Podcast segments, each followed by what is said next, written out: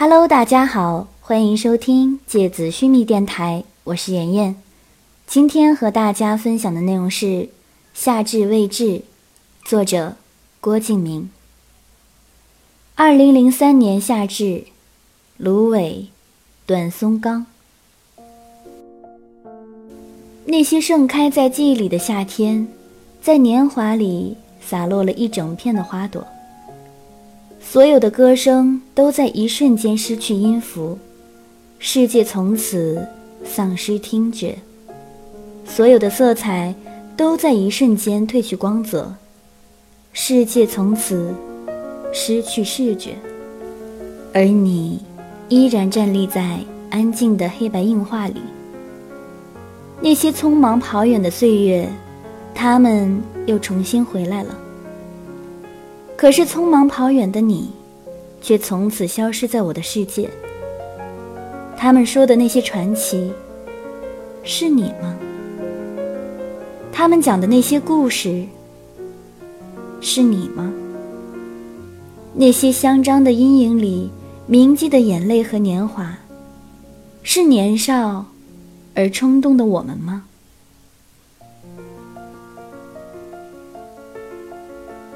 咖啡吧里，七七坐在一个安静的角落里，靠着街边的落地窗，看到立夏走进来，站起来朝立夏挥手。眼前的七七年轻漂亮，而立夏在坐下来的时候，甚至都说不出自己是什么感觉，脑子里还是回荡着电话里。他最后的那句：“我现在的肚子里有傅小司的孩子。”这句话像是魔咒一样，瞬间割断了立夏的声音，张着口却无法发出任何声音。在张了好多次口之后，那一句是什么时候的事情？突兀的出现在空气里，立夏自己听到都觉得可笑，完全像是另外一个人在说话。是什么时候的事情？这句话仔细想来，都让立夏觉得肮脏。就是在雨的第三本画集首发式的时候，嗯，那个时候你提前去了武汉，那天晚上正好我找小四喝酒。他因为正在为抄袭的事情烦心，所以就喝多了。七七低着头，也听不出话里是什么口气。而那天我也喝多了，所以后来就一起去了酒店。够了，不想再听下去，心里涌起一阵一阵的恶心。立夏。你恨我吗？七七抬起头，眼里已经有了泪水。立夏看着他，心里一片空白。恨自己吗？恨七七吗？还是应该恨傅小司？或者谁都不恨？又或者应该恨自己？那？孩子，你准备怎么办？打掉吗？说出这句话的时候，立夏突然对自己极度厌恶。这样的话竟然是从自己的嘴里说出来的。那一瞬间，立夏讨厌极了这样的自己。可是要自己平静的说出“生下来吗”这样的句子，那岂不是太残忍了吗？立夏，七七的手覆盖在自己的手背上，是冰凉的温度。我可以生下来吗？可能你一直不知道，我喜欢傅小司七年了。立夏在那一刻听到有什么东西从高处摔下来，掉落在自己的心里，摔得粉碎的声音。满心房的玻璃碎片，琳琅满目，反射着杂乱的光芒。而之后，而又像是谁的手，在自己的心脏里用力的捏了一把，于是那些碎片就全部深深的插进心脏里面去。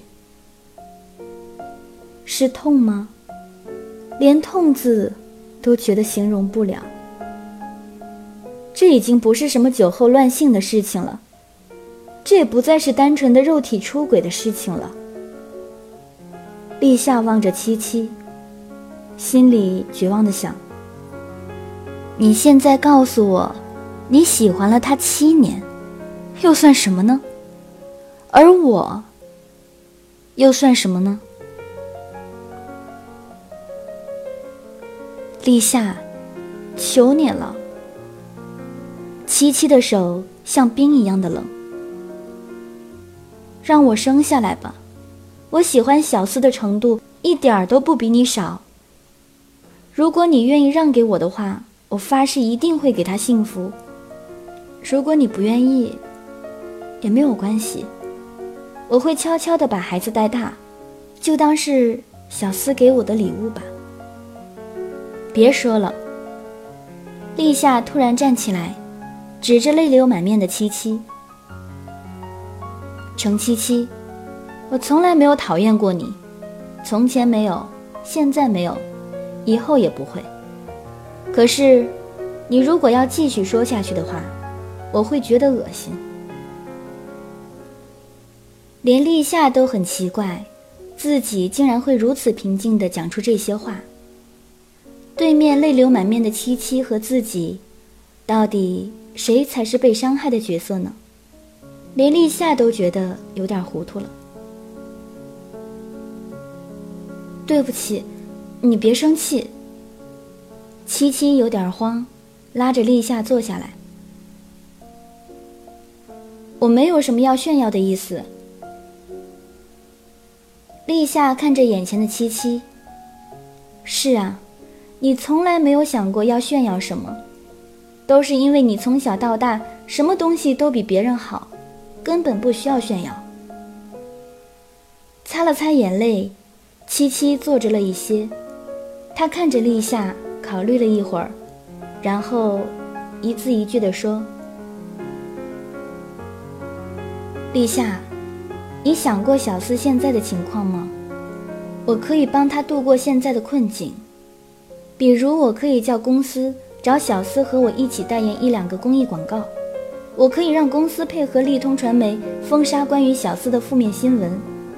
谁都知道，利通传媒最大的敌人。”就是我的公司华丽唱片呀，立夏，我可以做的事情，比起你能帮他做的事情，要多太多了。立夏站起来，甩开七七的手，他说：“你让我考虑一下吧。”然后转身走出了咖啡厅，看着立夏的身影。消失在大门外面，七七拿出手机，拨通了电话。刘医生，我上次约的堕胎手术，帮我安排在下周做吧，麻烦你了。走出咖啡厅，眼泪在瞬间就流下来。七七，我以前从来没有讨厌过你，现在也没有。我讨厌的是自己，我讨厌这个什么都不能做的自己。那些各种各样的事情，纷乱的在脑海里出没，所有的画面，所有的声音，甚至连一些具体的气味，都出现在立夏的脑海里。立夏差点蹲在路边吐起来，胃疼的难受。坐在马路边上，春天的风还是很冷。立夏突然想到，呕吐不是现在七七应该做的事情吗？于是就哈哈大笑起来。那些带着滚滚而下的泪水的笑容，是这一生最难忘记的笑容吧。回到工作室的时候，傅小司已经从浴室里出来了。新换好的衣服，散发着干净的洗衣粉的味道。可是，现在的小司还干净吗？立夏看着坐在沙发上一动不动的小司，眼睛里涌起的泪水，在黑暗里，没有人看到。以前一直觉得小司像是一个天使一样，甚至连自己和他接吻，都会格外紧张，甚至觉得这样会弄脏这个干净漂亮的男孩子。可是现在，自己从小到大的好朋友，告诉自己。他有了面前这个自己曾经以为是天使的男人的孩子。立夏强迫自己不要去想小司和七七亲热的镜头，可是那些画面源源不断的从脑海里冒出来。傅小司身上的味道，七七女生光滑的皮肤。傅小司从来不让人随便摸的头发。七七精心护理的手，所有的东西都纠缠在一起，甚至可以听到傅小司低沉的呼吸和七七的呻吟，胃里恶心的感觉越来越浓。立夏紧闭着嘴，怕自己忍不住吐出来。小司，我去武汉的时候，你和七七去喝酒了吧？嗯，一个字，很平常的语气。自己从高中开始就习惯了他的这个字，可是现在还是只能得到这个字而已。似乎这么多年的感情，并没有让他对自己改变一样。从前是一个嗯，现在依然是。然后七七带你去的酒店。对，你问这些过去的事情干什么？不耐烦的语气，厌恶的神色，像是有人在心上撒了一大把图钉，然后再被一颗一颗用力的踩进心脏里去。没什么。我就是刚和七七聊了一下，随便问问。你还在担心这样的事情吗？我现在不想讲话，你不要再来烦我了。你不要再来烦我了，我不会再来烦你了。流了一晚上的眼泪，也已经流到尽头了。现在眼睛干的流不出任何东西。立夏收拾着行李，把工作室里那些自己用习惯了的东西随便放进包里。用习惯了的那支钢笔，是小司高中的钢笔。用习惯了的那个计算器，是小司陪着一起去买的。用习惯了的那个白色的杯子。和小司的蓝色杯子是一对儿。用习惯了的那个座椅靠垫，上面有小司最喜欢的音速小子。好想带走所有可以带走的东西，可是我的包不够大。如果早知道有一天我要这样默默的离开，如果早知道有一天你会对我说：“不要再来烦我了。”我就会买一个很大很大的包，大的可以装下所有的回忆，装下桌子、椅子，甚至大床，像一个蜗牛一样，背着自己的房子去别的地方，一路走，一路带着自己的家。立夏悄悄打开傅小司的门。月光正好照在傅小司熟睡的脸上，两条泪痕依然挂在他英俊而瘦削的面容上。立夏看着他的面容，眼泪又流下来。本来以为眼睛已经没有任何东西可以流了，可是现在，泪水又重新漫上眼底。